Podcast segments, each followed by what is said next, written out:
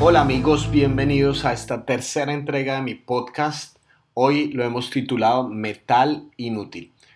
Bueno, antes que nada les quería hacer una confesión y es que yo normalmente, obviamente, antes de subir o de, publicar estos podcasts, mm, me escucho y una de las cosas que me he dado cuenta es que yo tengo, y, eso siempre me ocurre, de verdad, siempre me ocurre, me he escuchado y me doy cuenta que tengo muletillas. Una de las muletillas que tengo es el eh, eh, y me he dado cuenta que ocurre muy comúnmente en los podcasts y ocurre porque estoy tratando de expresarme de la mejor forma posible.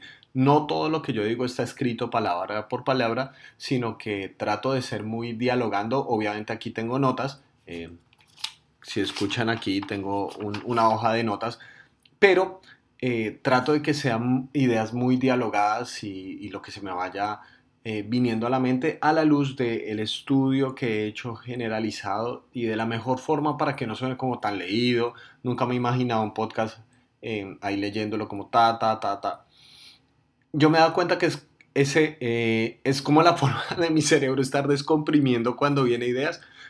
Hagan de cuenta que es como una olla a presión y como tratar de unir y usar las palabras adecuadas, etc. En algún momento me vi tentado a editarlo. Eh, por, les soy completamente honesto, voy a tratar de hacerlo de la mejor forma posible, pero es casi un reflejo.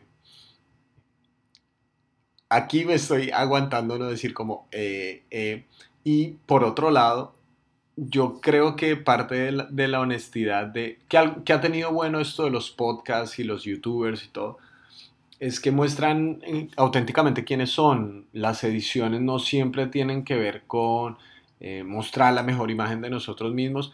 Algo bonito de los podcasts es escuchar a alguien auténtico al otro lado, que no tiene de pronto los mejores equipos, no tiene la mejor edición, la mejor música, la mejor voz, sino una persona común y corriente que en mi caso tiene manías incluso al comunicarse como mi E. Entonces Muchas gracias de verdad por seguirme escuchando a pesar de esa manía que a mí mismo me desespera. Gracias por tomar el tiempo para escuchar el mensaje detrás del mensaje.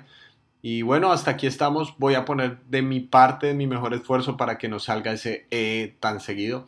Y sencillamente quería hacer ese comentario. Bueno, estamos llegando a una nueva entrega al podcast. Hoy lo hemos llamado Metal Inútil. En Levítico capítulo 19 eh, el capítulo que estamos estudiando, encontramos en el versículo 4 las siguientes palabras. Dice Dios, no se vuelvan a los ídolos inútiles ni se hagan dioses de metal fundido. Yo soy el Señor, su Dios. Esta, esta idea de volverse eh, quiere decir, da, da el concepto de retroceder, es decir, hay un punto de referencia anterior para uno devolverse y el punto de referencia anterior que tenemos es Egipto. En Egipto había idolatría y la idolatría, eso es muy importante, la idolatría moldea cosmovisiones.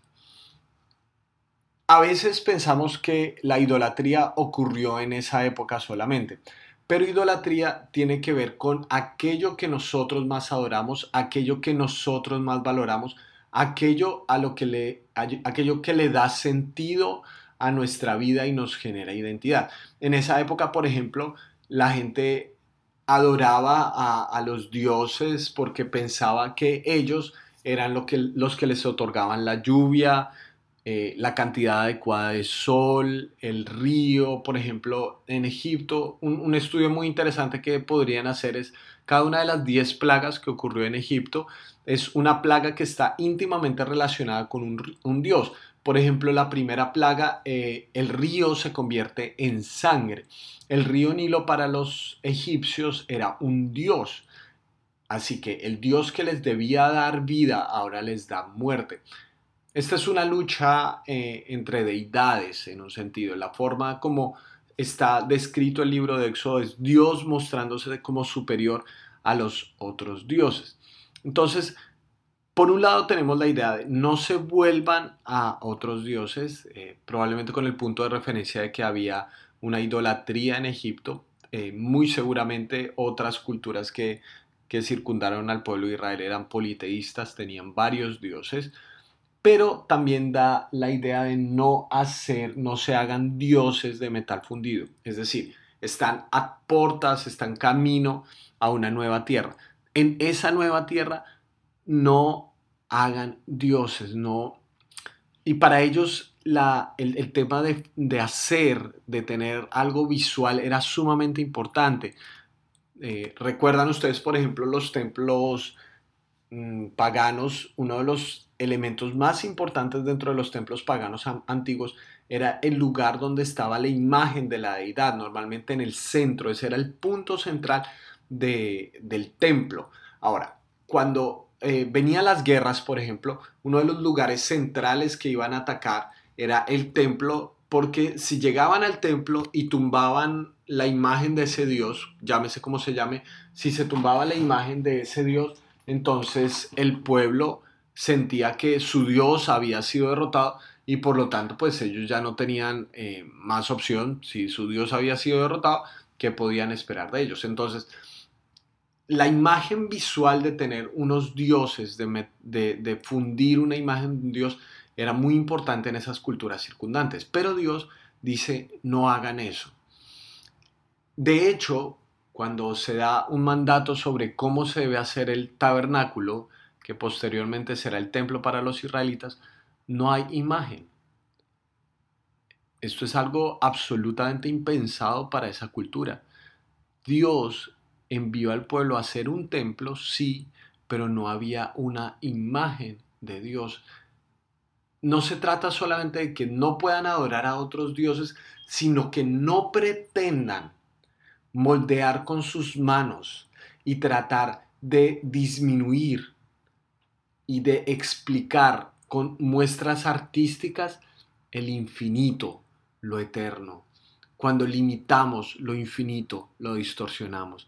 Cuando tratamos de exponer y de meter a Dios dentro de tres puntos, distorsionamos su misterio, su eternidad. Entonces, en primera instancia es, no hagan dioses, ni siquiera de mí mismo, no hagan ni siquiera imágenes de mí, pero por otro lado, no hagan de otros dioses. O sea, la relación que el pueblo tiene con Dios es una cuestión de exclusividad. Entonces nos estamos dando cuenta que el problema de la, idolatría no es un problema de orfebrería, es un problema en realidad del corazón. En Éxodo capítulo 20, donde hemos resumido eh, las, las, leyes que Dios le da, los diez mandamientos que, que conocemos popularmente, nos encontramos que el primer mandato está íntimamente relacionado con eso. Éxodo 20 dice así, los versículos 3 y 4, no tengas otros dioses además o literalmente junto a mí. Y después dice, no te hagas ningún ídolo ni nada que guarde semejanza con lo que hay arriba en el cielo, ni con lo que hay abajo en la tierra, ni con lo que hay en las aguas debajo de la tierra. Entonces, no se trata, porque uno podría pensar, bueno, en una cultura politeísta, todos los dioses ocupaban el mismo lugar, pero Dios está reclamando exclusividad, Dios está diciendo, no tengan otros dioses junto a mí, es decir, no, no se trata de que ustedes busquen, bueno, listo, Dios nos sirve, por ejemplo, para las cosechas, pero si queremos hacer ganadería, tenemos que acudir a otro Dios. Dios nos sirve para el tema del trigo y los granos, pero si quisiéramos, ah, si necesitábamos, por ejemplo, provisión de lluvia, acudamos a otro Dios. Dios está diciendo, no, no tengan otros dioses junto a mí. El puesto de Dios es exclusivo, no hay, no hay una banca, ¿sí? Como, bueno, si Dios no funciona en eso, entonces acudimos a este. Ese no es así. El, punto de Dios es exclusividad. De hecho, uno de los textos fundamentales aún para hoy, aún hoy en día para los judíos es el Shema.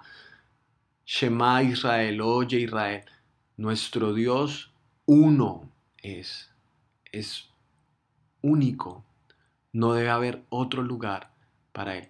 E, esta ilustración se la escuché a un predicador llamado Alex San Pedro eh, que me ayudó bastante a entender lo que significa esto, porque a veces pues, pensamos sencillamente que Dios es una especie de e, ególatra que solo quiere la adoración para Él y porque Él exige eso a su pueblo. Pero este concepto de uno, de único, me hizo darme cuenta de, algo muy, muy importante. Porque en ocasiones, en ciertos medios religiosos, se ha hablado del concepto de prioridad, es decir, que Dios sea tu prioridad. Entonces, ¿cómo sabemos que Dios es mi prioridad? Eh, bueno, porque dedicas más tiempo a eso. Entonces uno a veces se siente mal porque, por ejemplo, trabaja o tiene una familia. Entonces uno les dedica una cantidad de tiempo considerable y uno dice, ah, pero Dios entonces no es mi prioridad.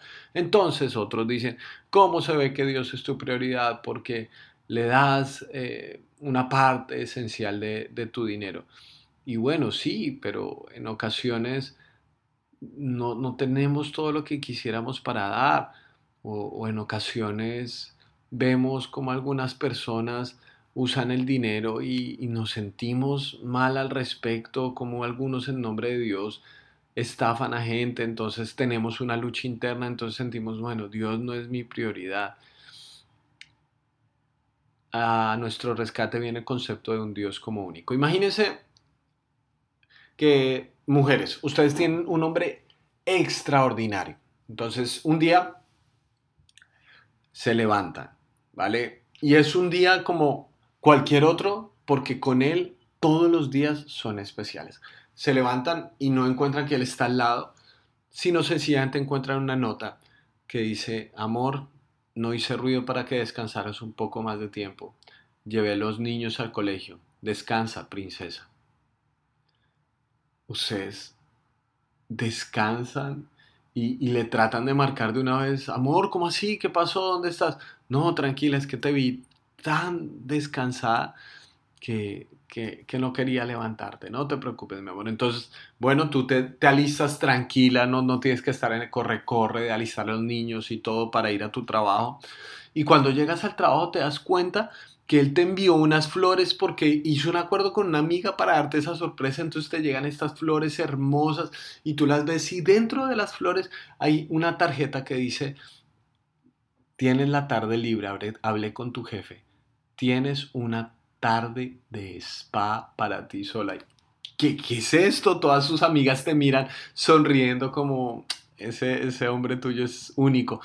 Vas en la tarde una, una tarde de spa relajada, espectacular, cuando llega el hombre, e, este hombre en su carro y lo ves salir y tú te preocupas por tus hijos, ¿dónde están tus hijos? Y él dice, no, tranquila, eh, lo dejé, los dejé con tu mamá, no te preocupes. Entonces te lleva a un hotel, una cena especial y bueno, ya me imagino qué harán, etcétera, etcétera.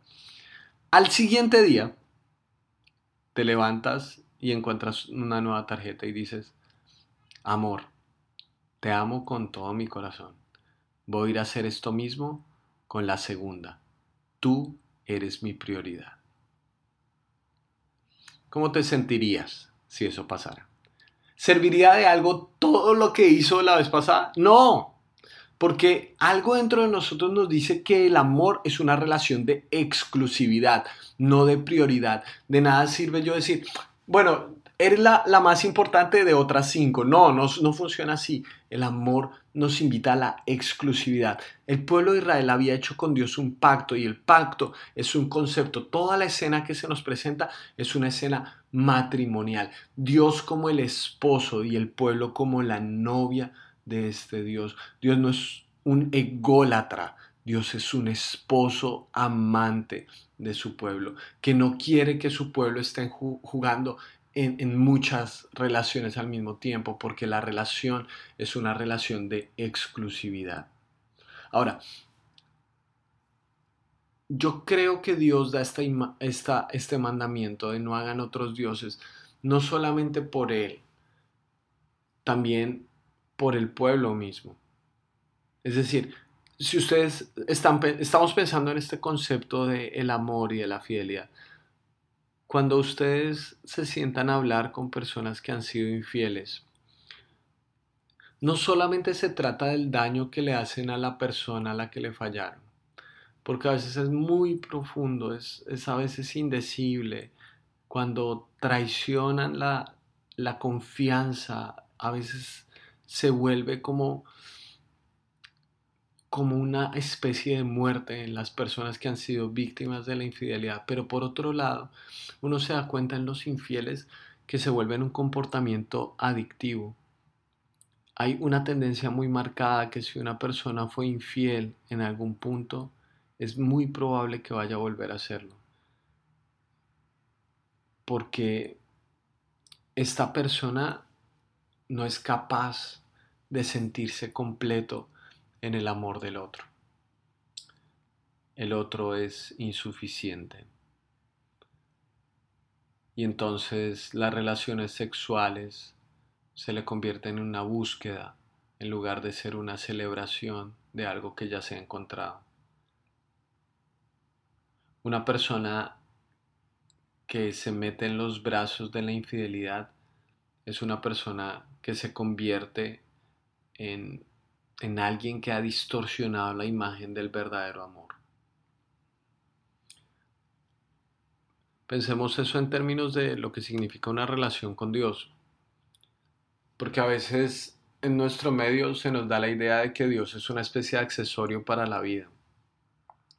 Como que Dios es algo que ocurre el fin de semana. Si vas a alguna iglesia, entonces ocurre un par de horas a la semana, eh, unos cuantos rituales como orar, rezar, eh, leer la Biblia y listo, como si fuera un accesorio, como, bueno, ya cumplí esta lista, yo oré, entonces las cosas deben salir bien.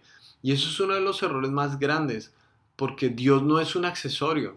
Dios, su pronunciamiento no es el de un Dios accesorio que está diciendo, por favor, ábrame un rinconcito de la vida. No, esta es la relación más importante que va a marcar el resto de la existencia de un ser humano.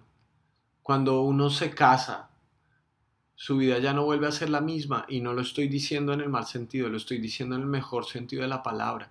El anillo que yo tengo en mi mano significa que yo pertenezco otra persona, significa que ya no soy solo yo, que yo tengo que expandir mi mente para pensar en muchas cosas, que muchas de las decisiones que yo tomaría automáticamente, ahora me toca vincularme con otra persona y pensar de una manera distinta. De eso se trata una relación de amor. El otro no es un accesorio de la vida, el otro se convierte en la vida de uno. Dios no quiere ser una prioridad, Dios quiere ser nuestra vida. La idolatría siempre es inútil porque es una forma de infidelidad y porque nos lleva a buscar lo que solo Dios puede dar. Por eso nos sentimos vacíos. ¿Cuál es tu ídolo?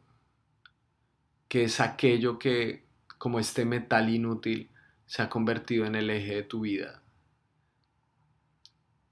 Quizás no está en un templo, pero puede ser el dinero, puede ser el éxito, una relación, la afirmación, la aprobación de la gente. ¿Qué es lo que más valoras con tu vida? ¿Por qué sigues buscando en esos lugares lo que solo Dios puede dar? Por eso a veces se vuelve tan adictivo, por eso nunca es suficiente porque nunca ningún ídolo, llámese como se llame, puede llenar lo que solo Dios puede llenar. Oro para que en tu corazón haya una decisión por regresar tu mirada al único que puede llenar todos los vacíos que tenemos. Que Dios no sea tu prioridad, que Dios sea tu vida. Y estoy seguro que cuando tomas esa decisión, todo lo que antes se convertía en una obsesión, ahora va a tomar el lugar que le corresponde. Oro para que elijas dejar de hacer a Dios una prioridad y Él se convierta en tu vida. Gracias por tomar el tiempo para escucharme te mando un gran abrazo.